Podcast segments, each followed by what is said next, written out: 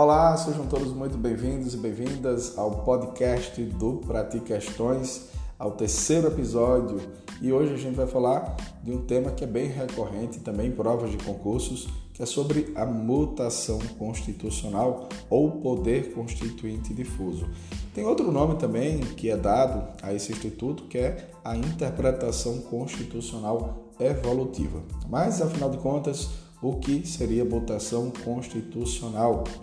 Mutação constitucional, pessoal, é o processo informal de alteração da Constituição a partir do qual se muda a norma sem a necessária mudança do texto. Ou seja, muda-se a norma, mas não se muda o texto da norma. O texto, numa análise simples, é apenas o que está escrito. Já a norma, por sua vez, é o alcance interpretativo que pode ser extraído daquele texto.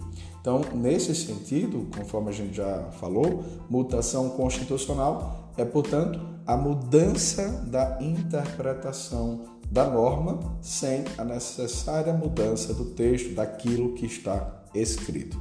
Beleza, galera? Espero que vocês tenham gostado desse episódio e a gente se vê no próximo episódio do podcast aqui do Prate Questões. Até mais!